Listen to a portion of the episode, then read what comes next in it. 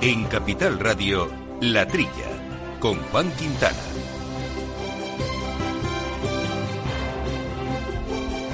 Muy buenos días, gente del campo, y buenos días, eh, amigos del campo y de sus gentes. Bienvenidos, como todas las semanitas, aquí a este programa que tanto les gusta, eso espero, desde nosotros, desde luego a nosotros sí, para hablar de agricultura, de alimentación, de temas agroambientales, un programa que hacemos con Néstor Betancor, al mando de los controles técnicos, con Lucia Martín dando soporte en los boletines de noticias y con Viviana Fernández de Mesa en la producción y aquí en los micrófonos eh, Jesús Moreno. Buenos días, Jesús. Hola, buenos días a todos. Y Jaime Costa, ¿qué tal Jaime? ¿Cómo estamos? Muy bien, buenos días, Juan. Pues eh, quedamos la semana pasada en que volveríamos a hablar del agua. Ya hablamos eh, de lo bueno, lo que supone este libro, de alguna manera, lo que supone este libro verde de la gobernanza del agua en España y lo que implica para nuestros regadíos el sector. Bueno, no parece estar del todo contento con lo que aquí se plantea, sobre todo con las subidas eh, del precio del agua. Por eso charlaremos con Andrés del Campo, que es presidente de la Federación Nacional de Comunidades de Regantes.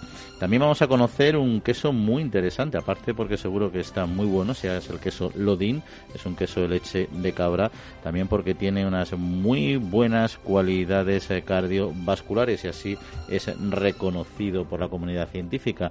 En concreto vamos a charlar con la doctora Cristina Santurino, una nutricionista que nos va a contar un poquito más en detalle qué aporta este queso y por qué es tan, tan especial. Y luego tenemos una entrevista que nos gusta, nos gusta mucho porque habla de lo que es una ONG vinculado a nuestro sector, al sector agrario, en concreto al colectivo Los Ingenieros Agrónomos. María Quiroga es directora de Agrónomos Sin Fronteras. Pues esta ONG, ¿a qué se dedican? Eh, ¿Quiénes eh, pertenecen a ella? ¿Qué proyectos tienen y cómo se puede colaborar? A quien esté interesado en este mundo de la colaboración en, países en vías de desarrollo en nuestro sector, en la agronomía, pues aquí lo vamos a conocer en breve. Pues sí, los médicos sin fronteras curan de enfermedades y Agrónomos sin fronteras curan el hambre, que también es una buena enfermedad.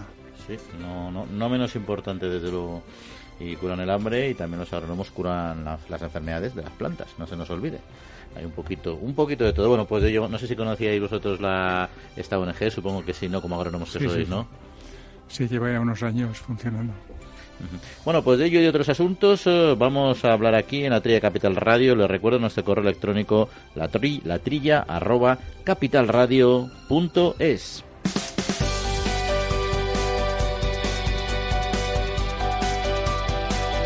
Agroseguro patrocina la actualidad del sector.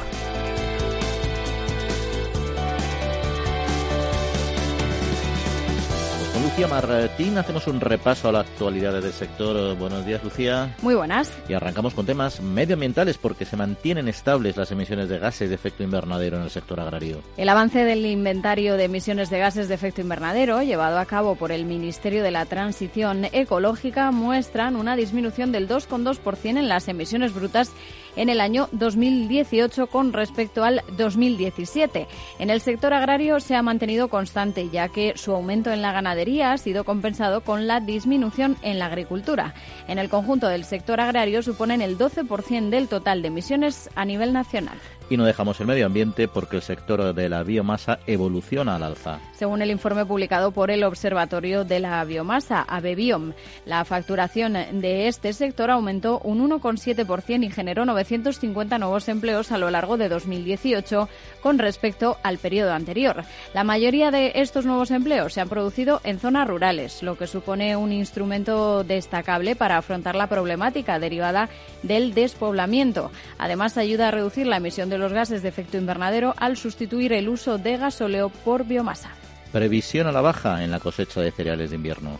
La sectorial de cereales de Asaja ha estimado una disminución de más de 4 millones de toneladas en la actual campaña con respecto al periodo anterior. Las escasas precipitaciones durante el periodo de sementera, el invierno seco y las insuficientes lluvias durante primavera son las causas principales de esta reducción de las cosechas. Sin embargo, habría que añadir otros motivos como los daños registrados por la fauna silvestre o la proliferación de malas hierbas debido a la prohibición en el uso de herbicidas. Y finalizamos en Internet, donde continúa estancada la venta online de alimentos en España. El estudio anual llevado a cabo por el Observatorio para la evolución del comercio electrónico en la alimentación revela que más del 76% de los españoles no se acerca al mundo online para comprar los productos relacionados con la alimentación. La venta por Internet ha sido una apuesta estratégica llevada a cabo por la mayoría de los supermercados. Aún así, la venta online no termina de arrancar en el territorio nacional a pesar del esfuerzo llevado a cabo por las cadenas de supermercados eh, que están asumiendo elevados costes para mejorar este servicio. Bueno, Jesús, eh, eh, Jaime, comentarios sobre estos asuntos.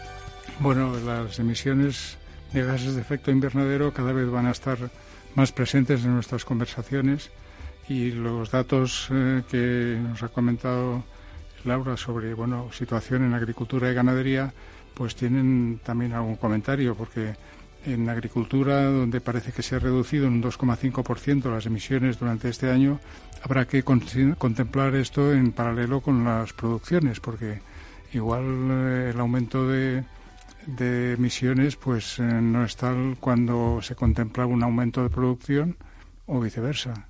De todas formas, la agricultura en su conjunto supone el 12% de, de, estos gases. Con lo cual, bueno, y del 12%, el 67% es, eh, se debe a la ganadería, que, resulta un 8%. Y resulta que están penalizados todas las culpas de ganado, sobre todo los, famosos metanos de, de, los vacunos, están demonizados. Y resulta que es el 8% de toda la emisión que hay eh, en España. Quiero decirte que, que, si la gente supiera estos datos, pues, pues eh, pensaría muy muy bien antes de, acusar tan, tan, tan siempre al, sector de, ganado. ¿eh? La, agricultura es el único sector que está fijando eh, gases de efecto invernadero, es decir, que podría ser un captador neto de, de gases de efecto invernadero y de esta forma ayudar a otros sectores. Oye, esto de, la biomasa, yo me acuerdo eh, hace muchos años que una subida enorme de, de, gasóleo puso a todo el mundo sobre, sobre las cuerdas, ¿no? En la, cuestión de, la calefacción. Yo eh, en La Mancha Fría eh, puse una caldera que se, alimentaba con el orujillo de, de, la, de, las extractoras de, de orujo de, aceituna tiene un poder calorífico enorme. Con, el con, los, huesos de, con los huesos de las aceitunas. Exactamente, eso molido, ponías un, sinfín, una, una, cosita tal, y alimentaba de manera automática tal. Se, bajó bajó el, gasóleo y todo el mundo a la comodidad otra vez. Y, me acuerdo también que para, esa época eh, las fábricas de alcohol de, La Mancha también tenían un gran consumo de, de gasoil. Estaba tan caro que, que el negocio no era rentable. Nos pusimos a trabajar y resulta que tres 3 kilos de sarmiento de, la vid seco equivale a un kilo, a un kilo de, en calorías de gasóleo.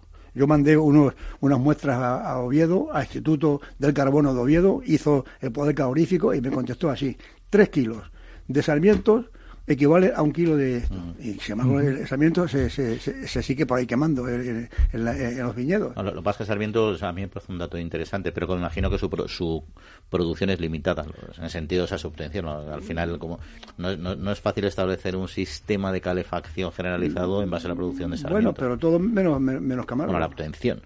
No, no, sí, sí, no, sí, está claro que esos temas. O sea, sí estoy de acuerdo contigo, pero que es más aprovechable como en circuitos cortos. Yo lo que creo es que sería bueno que las. Porque ahora mismo todo esto que estás comentando comentando, lo orujillo, etcétera, las calderas, muchas de las calderas que se instalan ahora en muchas eh, viviendas son de pellet, que en el fondo es biomasa, obtenido a partir de determinados, ahí sí que se hace a nivel industrial, unas producciones muy elevadas y ahí pues eh, te ahorras muchísimo porque es muchísimo más barato el coste de pellet y mantenimiento de una de, estas calderas que lo que es una de, gas o de gasóleo, ¿no? Y ahí pues bueno, ahí yo sí que creo que con ese ese pellet podría elaborarse a partir de mucho, o sea, de hecho se elabora a partir de mucha materia prima, Sarmiento puede ser perfectamente una de ellas. Sí, pero que sepan nuestros oyentes que la biomasa hay, tiene, hay, hay dos, dos, dos caminos.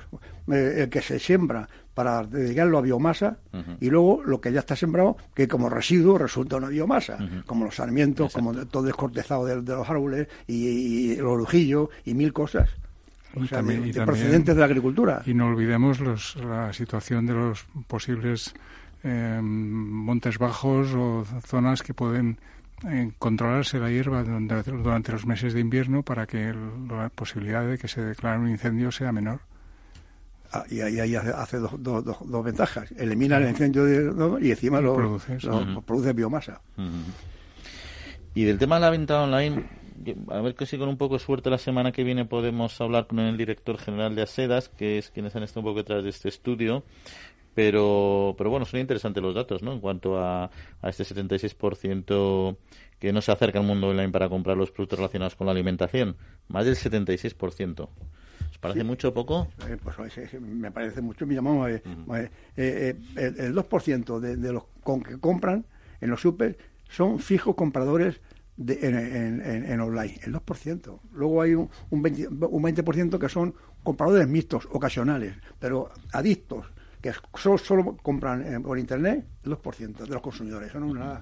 Y, dicen los, los, posibles clientes que, que, es que el, el porte lo paga el cliente y están diciéndole a, las distribuidoras que lo manden gratis, vamos, que lo manden gratis, que, ya, ya, pagan el producto, pero que... Bueno, Yo, creo que posiblemente está a lo mejor incorporar el precio, pero yo no tengo tan claro que, que, siempre sea aporte, depende de lo que compres, ¿eh? que te, lo cobren. ¿eh? depende de la cantidad, generalmente gran parte de lo que compras, por ejemplo, las, los servicios de entrega a domicilio comprando in situ, es decir, que te lo llevas, dejas el carrito en la caja, te vas y ellos ya te lo pasan por caja y te lo llevan, esos, por ejemplo, tienen un coste muy muy bajito o ninguno, depende del volumen, ¿no? Pero que yo creo, yo estoy o sea, que, que lo mejor es, oye, si te lo van a cobrar, métetelo en el precio y que no te, y que no te enteres, ¿no? Porque es un precio simbólico al final, ¿no? Bueno, pero es una cosa nueva que quieres imponer. Dicen las distribuidores, las cadenas de distribución que ya asumen muchos costes en implantar ese sistema, ¿no? No, pero te quiero decir que si a ti te lo llevan y te estás gastando 30, 30 euros en la compra, pues claro, para las cadenas no les rentable, pero es como, como tantas tasas que te cobran a partir de un porcentaje, es, es, gratuito, no alimentación, pero tú compras en, en cualquiera de estas plataformas eh, digitales, temas no alimentarios, y a partir de la compra de X euros ya es, es, gratis el envío, ¿no? Eso sería lo razonable, ¿no? De todos modos, a mí me llama la atención aún así que, que haya tan poca, o sea, tan poca gente que compre. Yo no sé si será porque, por una parte, la gente está poco en casa como para, como para eh, poder coordinar la recepción de, la, de la compra, que eso no es un paquetito que te entregan y se lo pueden dejar a cualquiera, es que tienes que estar tú para recibirla, porque suelen ser muchas bolsas, etcétera y a lo mejor si ya estás en casa porque eres una persona que no trabajas o por lo que sea, dices, bueno, pues me es casi más cómodo irme, irme a la tienda y así paso el rato, ¿no? Pero yo creo que el problema básicamente es que el recibir una compra de alimentación es lo mismo que te manden un paquetito de Amazon. Desde luego, la gente también quiere ver un poco lo que compra, a no ser que ya, ya sea un, un, un, establecimiento de toda confianza que tenga los productos ya conocidos y, y me digan por internet tal, tal, tal, tal, ya conocido pero por lo general el que compra quiere verlo. En fin, bueno, vamos a cambiar eh, de tercio que queríamos hablar hoy, hoy de agua. Ya tenemos a nuestro invitado esperando. Agroseguro ha patrocinado la actualidad del sector.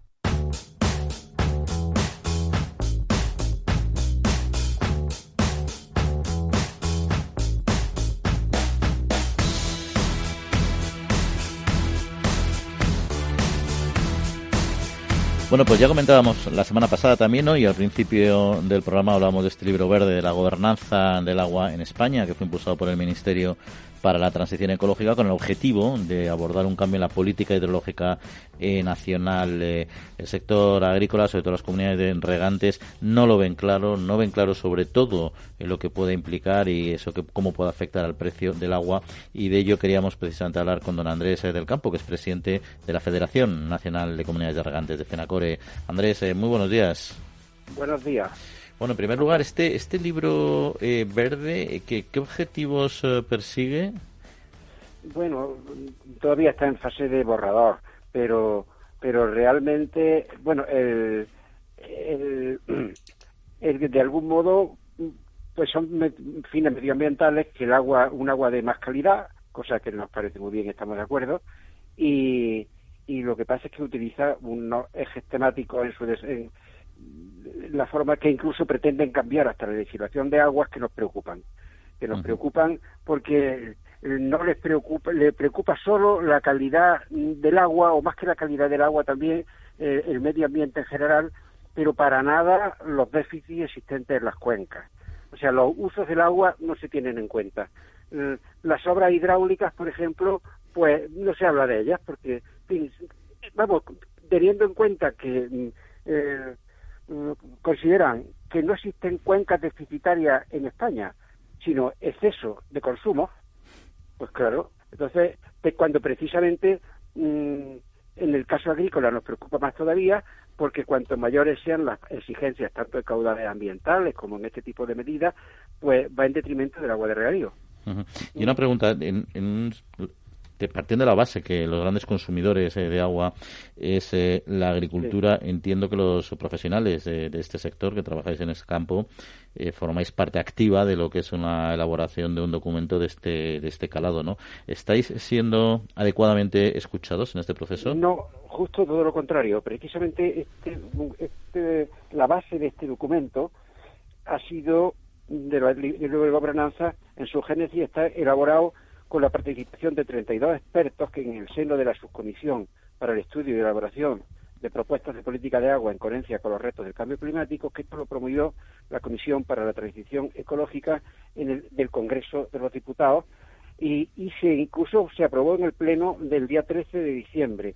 De, de estos 32 expertos, solo dos eran representantes de regadío, con los cuales todos los demás de organizaciones ambientalistas. O sea, con los que utilizamos el 75% del recurso, como se reconoce en el mismo libro verde, mm, hemos, tenido una, representación del 6,25%. Con, con, lo cual, esa falta de participación ha hecho que esto sea un, documento totalmente teórico, donde eh, los que han, se han primado han sido los representantes de organizaciones, fundaciones ecologistas, se ha reducido, se pretende la representación tanto de, mm, de la Federación de Comunidades de Regantes y otras, como de otras entidades también representantes de otras demandas y usos. O sea que, que, las conclusiones, claro, son muy preocupantes porque mm, se pretende avanzar en los objetivos de recuperación de costes, diciéndose, se interpreta la directiva marco eh, de una forma que no es la correcta, se dice que no se está cumpliendo cuando realmente la legislación nuestra sí cumple la directiva marco sin ningún problema si se aplica la ley. Se convierten los precios del agua en incentivos económicos, o sea, para ahorrar agua, la solución fácil es subir el precio hasta que el agricultor no pueda pagar y abandone, no, y pase al secano, cuando realmente la solución para ahorrar agua es promover medidas para poder utilizar ese agua con mayor eficiencia, como es la modernización de regadíos. Cuando hablamos de inundaciones o sequía, igual nosotros promovemos, vamos, nosotros eh, consideramos que son muy necesarias las obras de regulación, o sea, para disponer, por una parte, mm, evitar los daños que producen las inundaciones con los embalses y poder laminar ese agua y evitar eh, la, la avenida y luego poder disponer también de ese agua almacenada durante los periodos de sequía. Bueno, pues aquí todo eso se obvia. Aquí y lo único, la solución es incrementando el precio. Un nuevo canon, un nuevo canon único finalista al que llaman canon ambiental, pero no se sabe ni cómo se, en base a qué, un canon adicional, ¿no? y, y, así, dar un peso también a los usuarios, mayor peso a algunos usuarios urbanos, organizaciones sociales, económicas, ambientales, pero no solo ya los órganos de, planificación, que nos parece muy bien, y de, y de gestión, pero también incluso los de explotación. O sea que en detrimento de la representación del verdadero usuario. Y que haya... sí. No, decía, eh, todo este tema, todo este, este potencial incremento de tarifa con este canon que menciona, de alguna manera se une, aunque sean dos políticas o dos estrategias distintas, a lo que es el, el coste de la tarifa eléctrica, que también ha sido un caballo de batalla de, de su organización, ¿no? Da la sensación, visto desde fuera, que se están acumulando muchos sobrecostes, ¿no? En lo, en lo que es la explotación agraria vinculada al regadío sin duda, mm, así como en el caso de la modernización, claro, se han incrementado lógicamente los costes energéticos, porque ya el 75% del regadío español está modernizado, con lo cual podemos estar muy orgullosos y presumir de ello. Pues ahora parece que es justo también lo contrario, o sea que un incremento de costes adicionales que lo que se va a provocar mayor abandono todavía, eh, hablan de necesidad de redimensionar la demanda, reducir las dotaciones, con lo cual las producciones agrícolas también se verán mermadas con lo cual, lógicamente, el, el margen bruto del agricultor se verá más reducido. Eh, y, en general, en general eh, una participación que nos parece bien de otro tipo de organizaciones, pero que solo paguen los usuarios. O sea, por ejemplo, nosotros lo que pedimos, que dentro de los costes de las confederaciones hidrográficas, que consideramos que hay que potenciarlas, precisamente para, sobre todo en cuentas intercomunitarias, para que no dependan de las comunidades autónomas, porque si no una cuenca intercomunitaria, eh, si se desarrolla ese sentido localista, cada cual quiere utilizar el agua en su zona, así eso sería inviable. La legislación española actual precisamente permite el, agua que se considera que, como es de dominio público hidráulico de todos que tengan derecho a ese agua y, hacerlo de otro modo sería una, una lucha continua entre primero entre comunidades autónomas, luego entre provincias y luego al final entre usuarios, ¿no? Oye, pues eh, Andrés, y otra cuestión, eh, eh, o sea, lo que sí que es un hecho bastante, yo creo que asumido por todos, también por el sector, lógicamente, que este cambio climático está produciendo una cierta desertificación, se están es, muy posible que se reduzcan el volumen de agua disponible en las, en las diferentes cuencas. si efectivamente subir una acción tan directa como subir el, el, precio del agua no es la solución para el sector, desde FENACORE, ¿qué soluciones plantean para poder hacer un uso más racional y más eficiente y, reducir, si es posible, el consumo de agua para riego? Culminar la modernización del regadío, o sea, utilizar con mayor, la mayor eficiencia posible tanto el agua como la energía en el futuro. Aumentar el precio y no hacer nada es lo más fácil.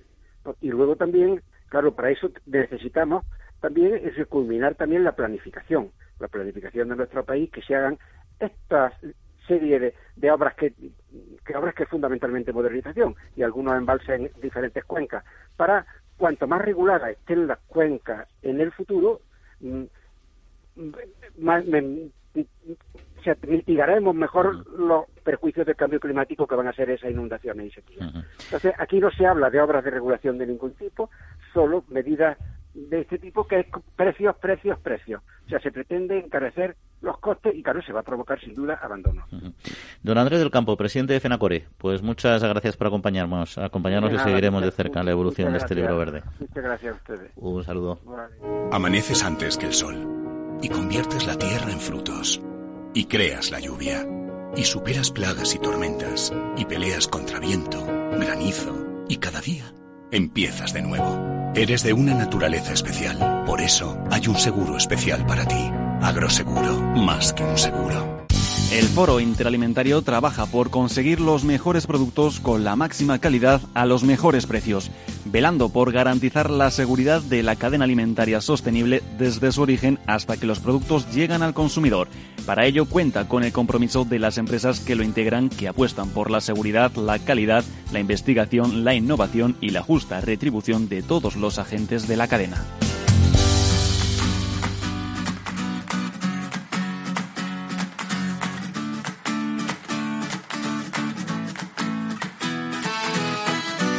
Otros asuntos ha marcado la actualidad agroalimentaria, en concreto en el sector eh, cárnico, donde hay preocupación ante el acuerdo Unión Europea y Mercosur. La Asociación Española de Productores de Vacuno ha mostrado su preocupación ante la decisión de Bruselas de cerrar un acuerdo comercial con Mercosur, al no contar estos países con las mismas reglas de producción que los ganaderos europeos. Durante el pasado año, más del 75% de las importaciones de carne de vacuno a la Unión Europea procedieron de Brasil, Argentina y Uruguay. Brasil cuenta con grandes empresas que operan en en el sector de la carne a nivel global. Concretamente, Marfrig, la segunda mayor del mundo en carne de vacuno, ha anunciado su posible fusión con la multinacional brasileña BRF, líder en la producción de carne de pollo y cerdo en este país. De concretarse esta unión, se crearía un nuevo gigante de la carne a nivel mundial. El Instituto de Comercio Exterior aconseja la diversificación de mercados para los productos cárnicos. El Instituto de Comercio Exterior advierte del riesgo que supone concentrarse en unos pocos mercados, por lo que aconseja a la industria cárnica española que diversifique sus mercados de destino. Así lo ha asegurado el director general de internacionalización de la empresa en ICEX España, durante unas jornadas celebradas eh, para tratar la internacionalización de este sector. También ha advertido sobre la incertidumbre que existe en torno al Brexit y ha señalado que son el sector alimentario y el automovilístico los que podrían verse más afectados y la FAO advierte sobre la importancia de la agricultura familiar para la seguridad alimentaria. La Organización de Naciones Unidas para la Agricultura y Alimentación ha inaugurado la década de la agricultura familiar. De esta manera trata de resaltar la importancia de este tipo de producción para garantizar la seguridad alimentaria y la ordenación del territorio.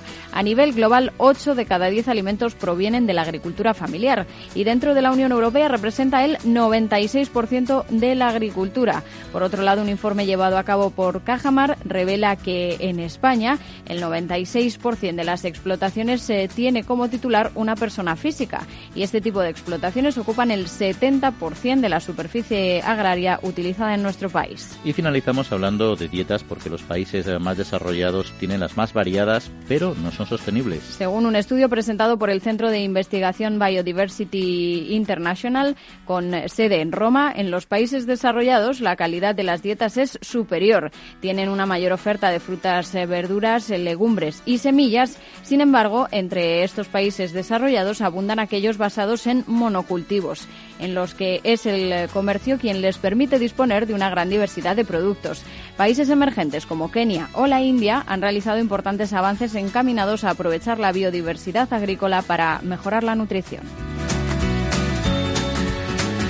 Bueno, segundo bloque, también no sé si tenéis algo que decir sobre el tema que nos ha comentado Andrés, todo el tema del agua y las comunidades de regantes. Hombre, lo del agua es importante. No sé, a ver, dice Andrés del Campo que ese libro verde está ahora está en ejecución. Vamos a ver si pone algo sobre que en España faltan envases embalses, que no se hacen embalses desde hace 50 años. Y la cantidad de agua, aquí ya lo, hemos comentado muchas veces, la cantidad de, agua que se va al mar sin que nadie la aproveche, por falta de estructura. Y luego también se ha comentado él que, faltan todavía 800.000 hectáreas de, de, adaptar a los nuevos sistemas de riego del típico riego de, a manta o por inundación a unos canales y unos, para, para regar por goteo. Más que el gobierno actual no tiene ninguna intención de mejorar y de hacer grandes inversiones en infraestructuras.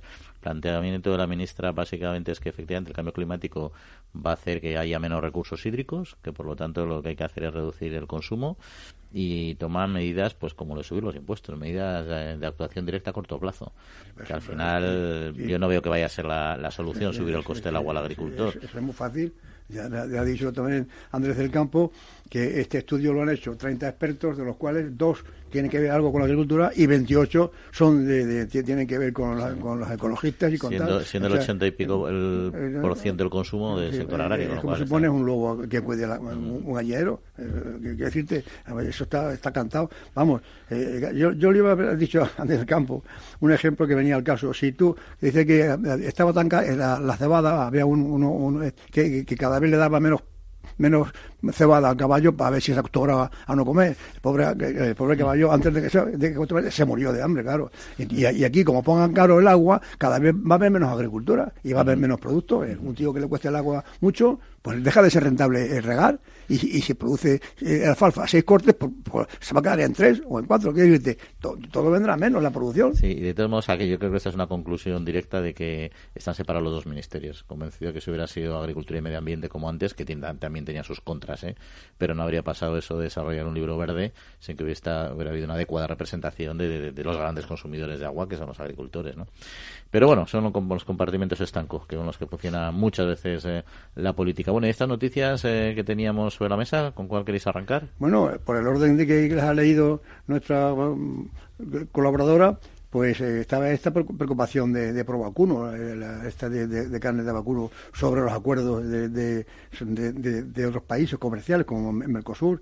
Resulta que aquí en Europa hay una preocupación por la salud tremenda todo es malo. El glifosato, que no sé qué, que lo otro, tal, todo es malo. Y, resulta que, que, que, hace unos acuerdos en los que venga carne de, esos países que no tienen ni, ni, la más mínima, o por lo menos no como en Europa, las medidas de, sanidad y de, antibióticos y todas esas cosas, eh, que es lo que se queja eh, eh, el sector aquí, y lleva razón. Es que les da igual, les da igual que afecte incluso a la salud. Ya no es cuestión económica que ellos puedan vender menos vacunos. Es que es que lleva razón. Dicen que, incluso eh, eh, los, usos de antimicrobianos, el bienestar animal, nada lo cuidan como aquí. Las normas no, son como las Es que yo no sé qué opinas, Jaime. Yo, yo eso no, creo que sea tanto un problema de salud, porque yo entiendo que los alimentos que tú traes, que importas, eh, te garantizan que son con, parámetros de salud como de agravios comparativos por, por estructura de costes de las explotaciones, ¿no? Y repercusión sobre el medio ambiente, porque muchas de las... Pero, pero lejos de aquí, ¿eh? Sí. Es que la Unión Europea, lo que no sea el medio ambiente de aquí, les, hay, una cierta, hay bastante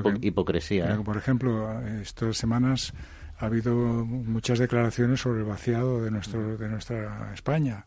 Entonces, ese vaciado podemos acelerarlo si se hace un acuerdo eh, con Mercosur que sea, digamos, que les deje a ellos en ventaja porque tienen mayores superficies, menores costes unitarios, etcétera, y podemos acabar en una desertificación por, por abandono un poco de, algunos de nuestros sectores.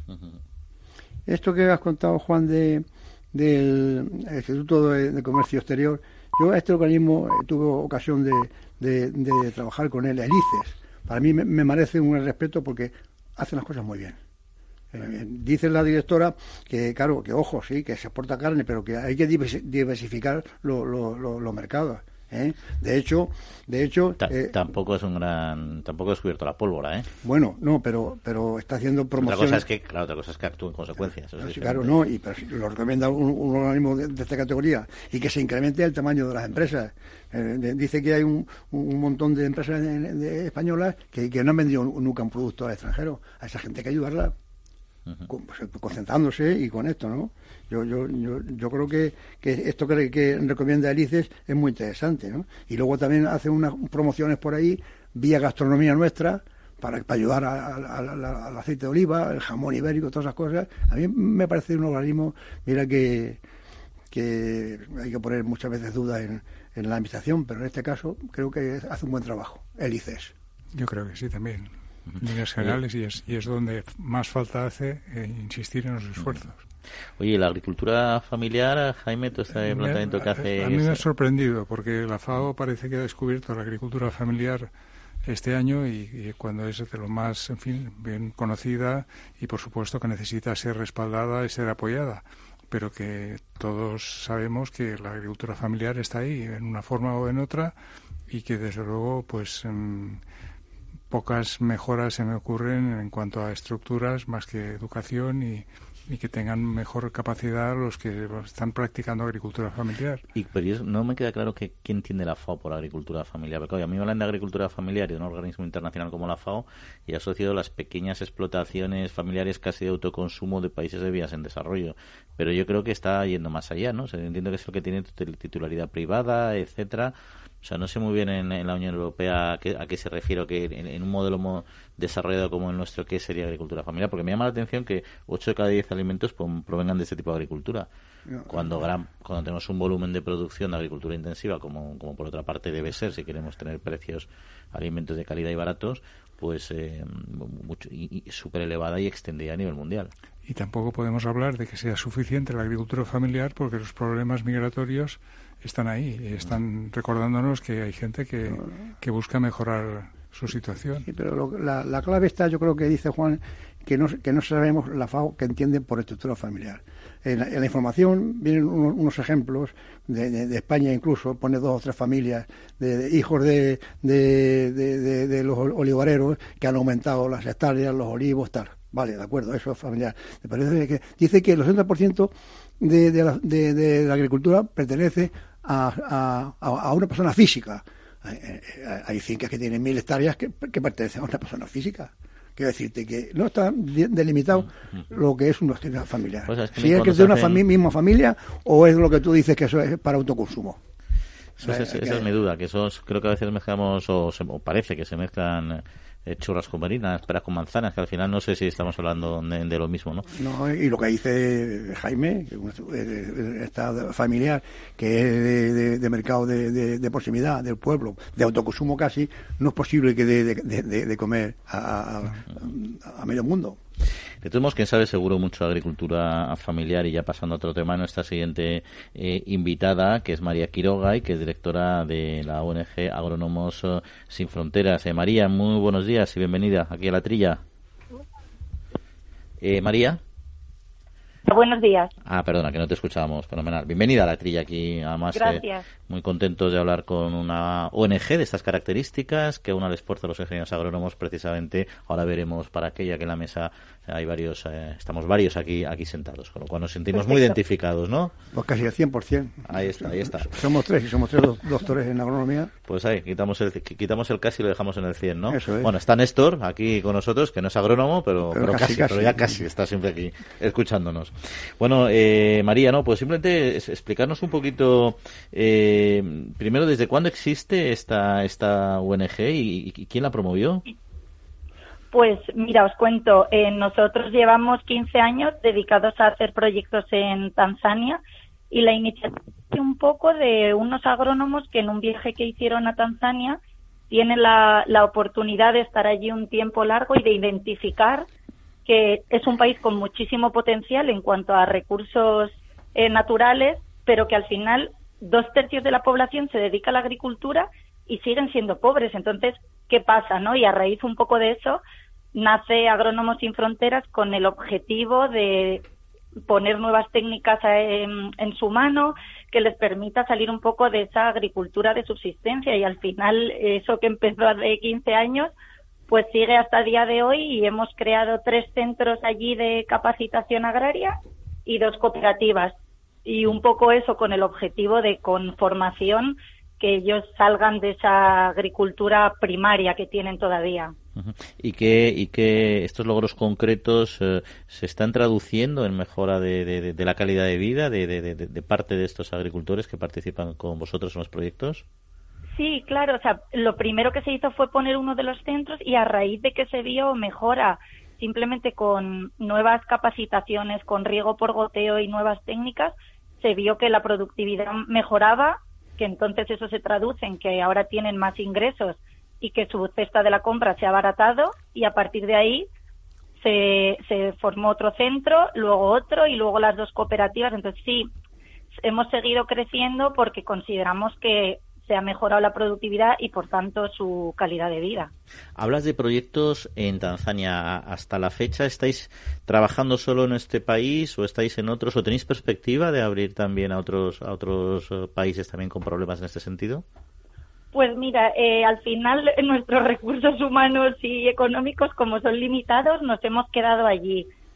Pero es verdad que siempre tenemos en la mente que al final somos de aquí, somos de España y aquí también hay cosas por mejorar y a lo mejor quedaría esa vía de, empezar aquí a abrir algún proyecto enfocado a agricultura, pero de momento sí, estamos solo en Tanzania. ¿Cuántos, cuántas, eh, ¿Cuánta gente pertenece ya a Agrónomos eh, Sin Fronteras? Y entiendo que no tienen que ser agrónomos solos, ¿no? ¿O sí? Pues mira, casi todos lo somos. Eh, aquí en España somos muy poquitos porque estoy yo sola y una persona que me ayuda de vez en cuando y el resto están allí de los asalariados, que serán unas 30 personas.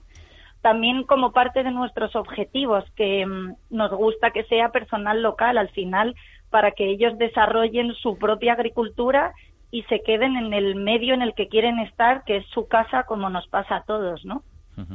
Oye, y, otra pregunta, una organización como la vuestra, relativamente joven, aunque ya tiene 15 años, esperamos con, unos, con, un, con unos objetivos bastante claros y delimitados al mundo agronómico, eh, ¿cómo, se, ¿cómo se sostiene financieramente, financieramente hablando? Pues mira, eh, andamos siempre detrás de las subvenciones públicas. Es verdad que como tú dices, somos al final una ONG joven si nos comparas con otra y un poco pequeña y nos cuesta conseguir subvenciones públicas. Entonces ahora sí que estamos buscando más financiación privada de empresas o agrónomos que se quieran unir a nuestros proyectos y financiar una parte o cuotas de socios y en general del mundo agronómico, pero es verdad que todo el mundo bienvenido que quiera apoyar, claro. Eh, Jesús Moreno está con nosotros, también quería plantear alguna cuestión. Hola María, esto, eh, vamos a ver, oye, una pregunta, ¿cómo está dividida la, en Tanzania, cómo está dividida la, propiedad. ¿A quién pertenece la tierra? El gobierno está encantado. El gobierno de, de, Tanzania, que vayan unos señores a modernizar la agricultura. ¿Tenéis ayuda del gobierno o, cómo va eso? Pues mira, la titularidad de la tierra es algo súper complicado en Tanzania. Casi siempre pertenece al gobierno y te dejan ser usufructuario. Entonces, como tú dices, como bien dices, están encantados con nosotros y una gran parte de nuestro trabajo es que colabora con nosotros el gobierno de Iringa, que es la zona en la que estamos, porque al final somos usufructuarios de su tierra.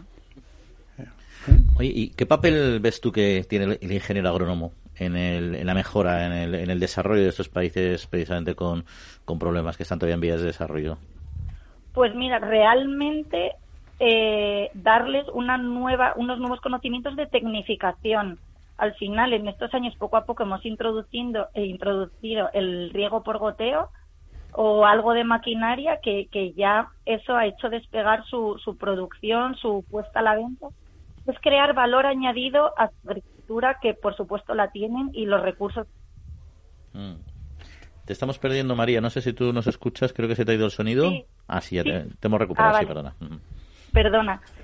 Eh, al final es eso, crear un valor añadido a la cadena de valor con nuevas técnicas para que salgan a unos mercados más competitivos. Realmente es el papel del ingeniero agrónomo.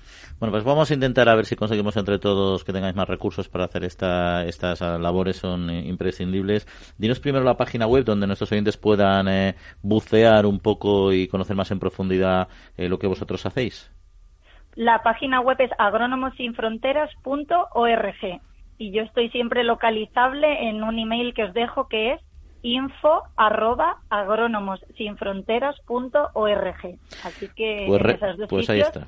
Vamos a repetirlo, www.agronomosinfronteras.org o si no, directamente con María Quiroga, su directora, en info arroba agronomosinfronteras.org. Y animamos a que nos escucha, particulares y también empresas que sabemos que nos escuchan en el sector, a que contacten con ellos. Oye, si se, se les puede echar una ayudita, pues mucho mejor eh, para todos. María Quiroga, directora de Agrónomos Sin Fronteras, pues muchas gracias por acercarnos la realidad de esta ONG aquí a los micrófonos de la TRI en Capital Radio y mucha suerte con vuestros proyectos. Un saludo. Muchísimas gracias a vosotros. Un saludo. Tengo que solicitar la PAC y no sé de dónde voy a sacar tiempo para hacer todo el papeleo. Tranquilo, los especialistas de Agrobank se encargan de los trámites y si lo necesitas te anticipan las ayudas. Ah, y solo por domiciliarla te llevas esta pulsera de actividad. En CaixaBank cuenta con mil oficinas Agrobank y 3.000 profesionales agrarios que le facilitarán su día a día. Agrobank, pasión por el mundo agro. Foro Interalimentario es una asociación sin ánimo de lucro que agrupa empresas punteras del sector agroalimentario que trabajan con más de 22.000 pymes y productores primarios. Las empresas del foro sustentan más de 90.000 puestos de trabajo y destinaron casi 200 millones de euros a actividades de investigación e innovación y al desarrollo de nuevos sistemas de producción alimentaria.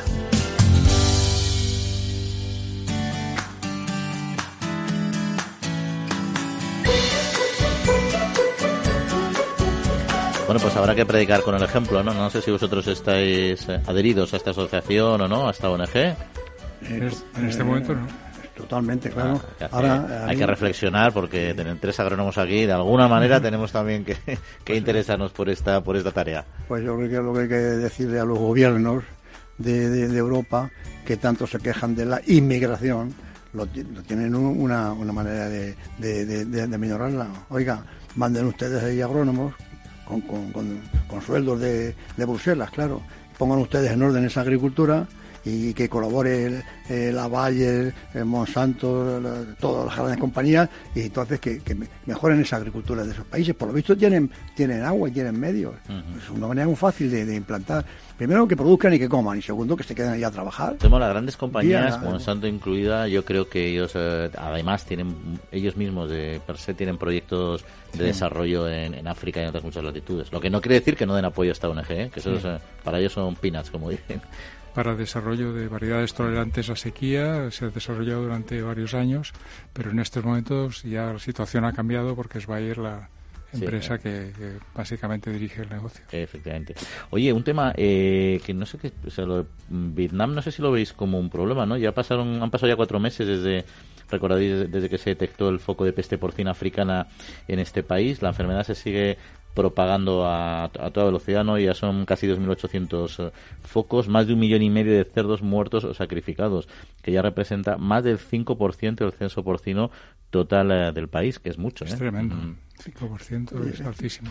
Me imagino que aquí en, en Europa estará la alerta la alerta 4, la máxima alerta estará, porque claro, hoy en este mundo que tanto movimiento hay de, de personas y de, y de cosas de un, de, un, de un continente a otro, habrá que poner la, la alerta máxima, ¿eh? para que no entre, Sí. para que no entre aquí eh, la peste africana. Yo pienso que bueno que como se han detectado focos en Bélgica y algunos otros países, fundamentalmente de Europa del Este, pues seguirán los eh, esfuerzos para contener la, la por- posible expansión de esta enfermedad. ¿no?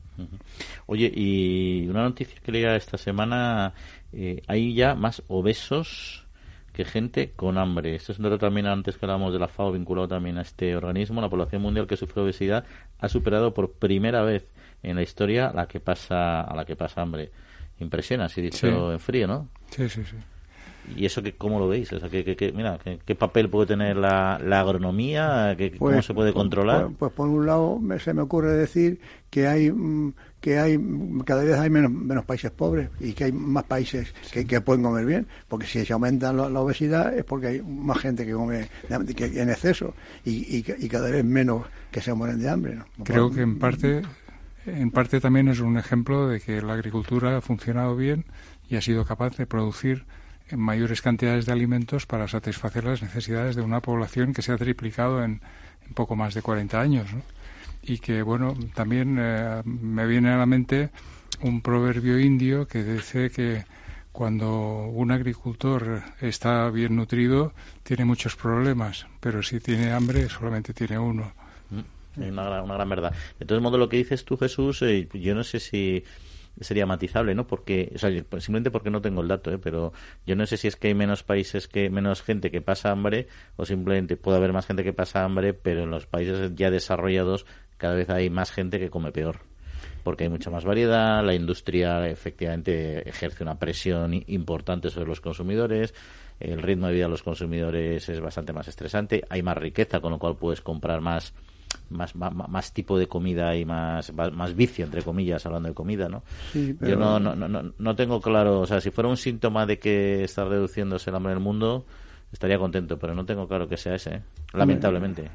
Sí, pero también eso de la obesidad es una cosa muy extraña porque cada vez hay más, más, más, más cuidado sobre eso, ¿no? Las dietas, los, médicos aconsejan, el deporte y demás, tal, es que es raro, ¿no? Dicen que en América hay mucho obeso, ¿no? Hay más conocimiento, lo que no sé si hay más cuidado. Eh, de todos modos, quien seguro sabe mucho de esto es nuestra siguiente invitada y nos puede dar su, su opinión, además de sobre el tema que en concreto que vamos a hablar, porque anticipamos al principio del programa que un estudio del CSIC y del Hospital de la Paz de Madrid confirma bueno pues que hay un determinado queso el que consumiendo determinadas cantidades el queso Lodin pues disminuye el colesterol malo es decir tiene efectos saludables de una perspectiva eh, cardiovascular. Y de esto queríamos hablar precisamente con ella que es con la doctora Cristina eh, Santurino y que es nutricionista nutricionista. Cristina muy buenos días buenos días qué tal muy bien, pues aquí hablando de, de, todo, de alimentos, de agricultura. Y mira, y justo antes de, de charlar, de, darle paso, estamos comentando el tema, el tema de la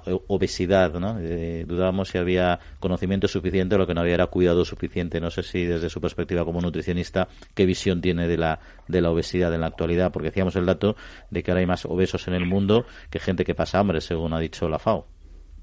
Sí, sin duda la obesidad es una epidemia eh, a nivel global y, y bueno, los datos además en, en los niños, ¿no? Las estadísticas eh, no ayudan tampoco porque un, alto porcentaje de niños, ya no solo en España, sino también en el resto del mundo, ya son obesos, tienen sobrepeso y obesidad ya de pequeños y ya con eso pues ya tienen un 80% de posibilidades de serlo de, de mayores. Entonces, creo que hay que empezar un poco desde casa, ¿no? Desde la educación nutricional, desde pequeños.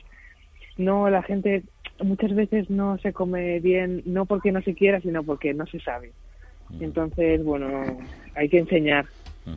Oye, y doctora, yendo ya entonces al tema de, del queso Lodin en concreto, que era el que nos eh, ocupaba hoy, eh, ¿qué singularidades tiene este queso desde una perspectiva eh, nutricional y, y, cómo han llegado a esas conclusiones?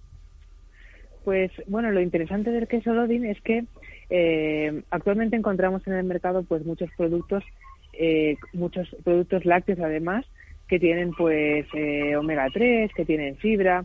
Lo único que bueno, si nos fijamos un poco en los ingredientes y de dónde provienen, muchas veces son ingredientes añadidos, ¿no? Pues leches con omega 3 que le añaden aceite de pescado, ¿no? Lo encapsulan para que no huela, para que no sepa.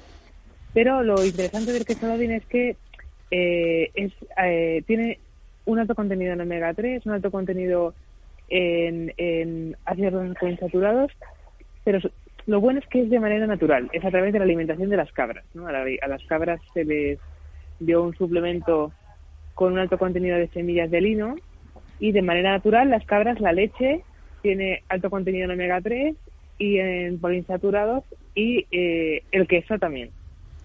¿Y esta es una característica específica de, este queso, de esta leche? O qué decir, porque muchas veces yo dudo si cuando tiene estos elementos los tiene en suficiente eh, proporción como para realmente ser beneficiosos con una ingesta razonable. Claro, claro eh, se fueron probando diferentes cantidades del suplemento en la alimentación de las cabras, porque claro, las cabras, pues bueno, también deciden un poco lo que les gusta y no que no, ¿no? Entonces, eh, no se puede aumentar ese suplemento eh, demasiado porque si no las cabras pues dejan de comer y dejan de producir esa leche. Entonces se llegó, se vio que bueno, que eh, las cantidades de, de ciertos ácidos grasos insaturados, ¿no? Que sí que está demostrado que pueden ayudar a reducir el colesterol, a aumentar sobre todo el colesterol bueno, ¿no? El HDL eh, esas cantidades pues entraban dentro de que si se consume una dieta equilibrada y además pues se toma una cantidad pues eh, más o menos una ración de queso pues sí que podrían podrían ayudar pero todo esto siempre dentro de del contexto de una, de una alimentación equilibrada y actividad física. Porque en general en muchas eh, dietas relacionadas con problemas cardiovasculares se suprime el queso. ¿Este queso de cabra ¿Este que solo sería una alternativa que podría entrar una dieta de una, de una persona con problemas de corazón? Pues sí, claro, pero claro, es dentro de, depende mucho del contexto, ¿no? De cada persona. Eh, porque si, si nosotros los, los nutricionistas de repente decimos, no, no coma queso, pero sí coma este queso, no podemos decir eso porque el queso no deja de ser un producto que tiene un alto contenido de, de grasa, ¿no? Por mucho que la grasa sea más o menos saludable, por mucho que este queso, por supuesto que aumenta eh, en ácidos saludables y disminuye eh, su contenido en ácidos grasos aquellos que son un poco menos saludables, como los saturados, pero claro, eh, todo esto dentro de, del ensayo clínico funcionó bien porque porque porque las personas siguieron una alimentación equilibrada, unas pautas de actividad física y todo eso y con todos esos el queso ayudó, digamos, ¿no? Porque ¿cuál es el perfil, o sea, cómo fue el, planteamiento general de este, de este ensayo que, que realizaron este estudiante del CSIC y el Hospital de la Paz de Madrid? Sí, pues eh, nosotros lo que hicimos fue buscar a, voluntarios, bueno, a personas que eh, tuvieran sobrepeso y obesidad y que tuvieran ya de base eh, un, unos niveles de colesterol altos no que ya partiéramos con un pues un poquito de un riesgo cardiovascular porque claro si yo quiero ver si, si hay ciertos parámetros sanguíneos de, del perfil lipídico del colesterol que mejoran pues eh, lo que lo quiero ver en personas que ese perfil lipídico ya esté un poco elevado no entonces, pues buscamos a 80 voluntarios que tuvieran esas características, se les hizo un análisis antes y se vio que, bueno, que tenían el perfil lipídico ya alterado, no se estaban medicando, por supuesto, o sea, digamos que tienen el colesterol alto, pero no llegan todavía al punto de que han ido al médico y les ha recomendado pues tomar estatinas o lo que fuera y a partir de ahí pues ya empezamos a, trabajar. Sí, doctora Jaime Costa me acompaña, también quería plantear alguna cuestión. Sí, hola, buenos días. Eh, bueno, me ha interesado mucho ver el diseño del estudio clínico y supongo que si se ha hecho es porque la EFSA, la Autoridad Europea de Seguridad Alimentaria o alguna otra institución está interesada en ver los, este tipo de, datos. ¿Me podría comentar si, si este producto puede caer en la clasificación de productos con alegaciones médicas?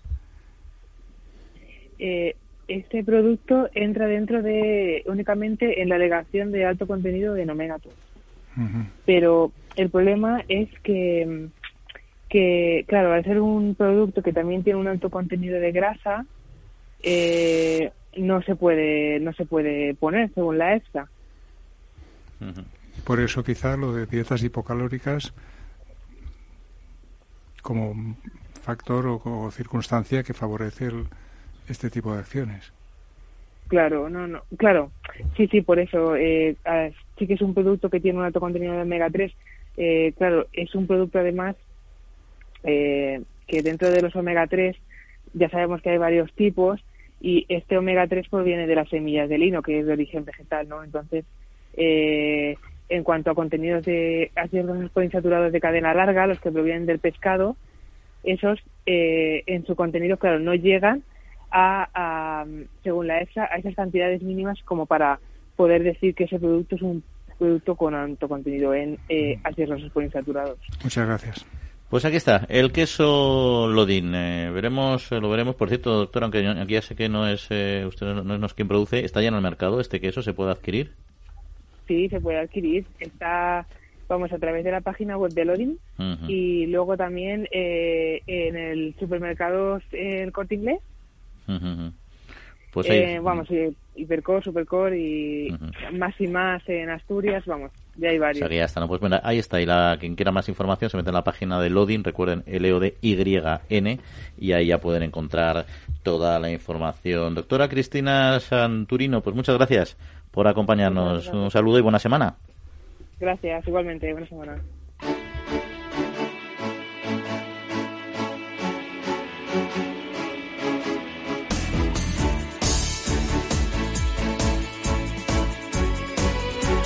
Bueno, pues nos quedan eh, cinco minutillos y el sector del pollo de carne sigue insistiendo en que no tienen residuos antibióticos. Esto viene porque hubo hace unas semanas empezó a salir asuntos y volvieron a poner sobre la mesa el tema de los antibióticos en el pollo, las hormonas, etcétera, ¿no? Y parece mentira que de vez en cuando todavía necesite salir el sector a explicar que esto que esto no es así. Si se les trata con antibióticos, evidentemente, pero con unos sistemas de regulación eh, exhaustivos que, que hacen que no puedan eh, llegar, que no puedas eh, no, no puedan tener impacto en la salud humana, ¿no? tiene que tienen por lo visto la norma es que los, se los apliquen hasta, hasta 15 días antes de, su sacrificio. ¿eh? Y además que hay unas inspecciones tremendas eh, de los inspectores veterinarios, eh, que, que, es una cuestión de imagen que el pollo sea sano y que no tenga residuos de ningún tipo. Aquí insiste por pollo en eso. ¿Algo que contar? Pues vamos a pasar a otro asunto. nuevo pastoreo del siglo XXI se centra en collares en el ganado que se controlan desde el móvil. Eh, esto, hombre, si uno piensa en el típico cerdo pollo que tiene una jaula, pues no, porque claro, te imaginas los, las grandes explotaciones eh, en extensivo, esto puede tener bastante utilidad, ¿no? Mucha. Hombre, eh, los pastores, en intensivo, en, extensivo, claro, hablamos. En extensivo, claro. yo, yo creo que no haya ningún pastor ya sin, sin un transistor y, creo que sin teléfono, con, lo cual esto es una maravilla, que, que, un pastor por, el teléfono sepa dónde están los animales y si tienen algún problema, es, es, es, es, el ideal, vamos. No sé si influirá mucho en que haya menos. Además, además uno de los problemas que tenía el pastoreo era la, falta de pastores. Esto, puede colaborar un poco a, a, cuidar más ganado con menos pastores también, ¿no? Es un gran eh, hallazgo, vamos, para mí. Totalmente de acuerdo y también quizás podría ser útil para localizar pues la presencia de osos en las zonas donde se han liberado y así pues tomar medidas para proteger el ganado si, si hace falta. Yo entiendo que cualquier animal salvaje que se libere en el medio natural y además con posible contacto real, no solo con explotaciones ganaderas, sino también con personas, deben de estar perfectamente geolocalizados. Desconozco si lo están los osos, pero quiero pensar Quiero pensar que sí, ¿no? Y los lobos igual deben estar también, son especies en vía de extinción, bueno, en vía de extinción no, que han tenido problemas y que se están recuperando, lo normal es que lo tengas, los tengas eh, registrados de alguna manera en, tiempo real, ¿no? Sí, sí, bueno, esa famosa loba que anda por aquí, que es francesa, los, franceses han dicho que, que, saben de dónde está. Y, ¿La loba o la osa? La osa, digo la osa. Ah, la, osa, sí, sí, sí. Ya no me acuerdo de ese nombre, pero vamos, que anda por ahí y, saben perfectamente dónde está. También he, leído que una que una manada una manada de lobos ha acabado con 10 o 12 osos, ¿eh? ¿En eh, España? Sí, sí, sí, en España. no, te, no, tenemos tantos, bueno, sí tenemos tantos, pero no, no muchos más, ¿eh? ¿Cómo acabar una manada de lobos en España? Eso sí que sería noticia de primera página, ¿eh? lo he leído en, en varios ataques, vamos. Sí, sí. Uh, pues eso, eso hay que recuperarlo, ¿eh? que eso me... Eso, me... Eh, eso está a favor de, de los que quieren de los que, de los que no quieren eh, mirar al lobo. Ya. De todos ahí también Francia está haciendo yo creo que los deberes porque los mismos problemas que está viendo aquí en, en España los están teniendo, teniendo al otro lado de la frontera. ¿eh? Ya sé que ellos han soltado osos que los han venido para acá de paseo y pues claro, eso no entiende de no entiende de DNIs ni, ni, de pasaportes, en este caso no hacen falta, ¿no? Pero hay un problemilla ahí importante con los osos. ¿Y alguna otra utilidad que le veáis a este? Porque al final la geolocalización sirve para, para muchísimas cosas, ¿no? Para todo. Lo que no sirve es para estirar el tiempo tiempo era radio, porque a nosotros se nos acaba, nos tenemos eh, que despedir, agradecer a Néstor Betancor, el mando de los controles técnicos y vosotros que paséis muy buena semanita, ¿no? Jaime, Jesús. Buena semana. Igualmente. Pues un saludo, un saludo a todos ustedes, que pasen muy buena semana y en siete días volvemos a estar con todos ustedes. Que descansen y lo disfruten.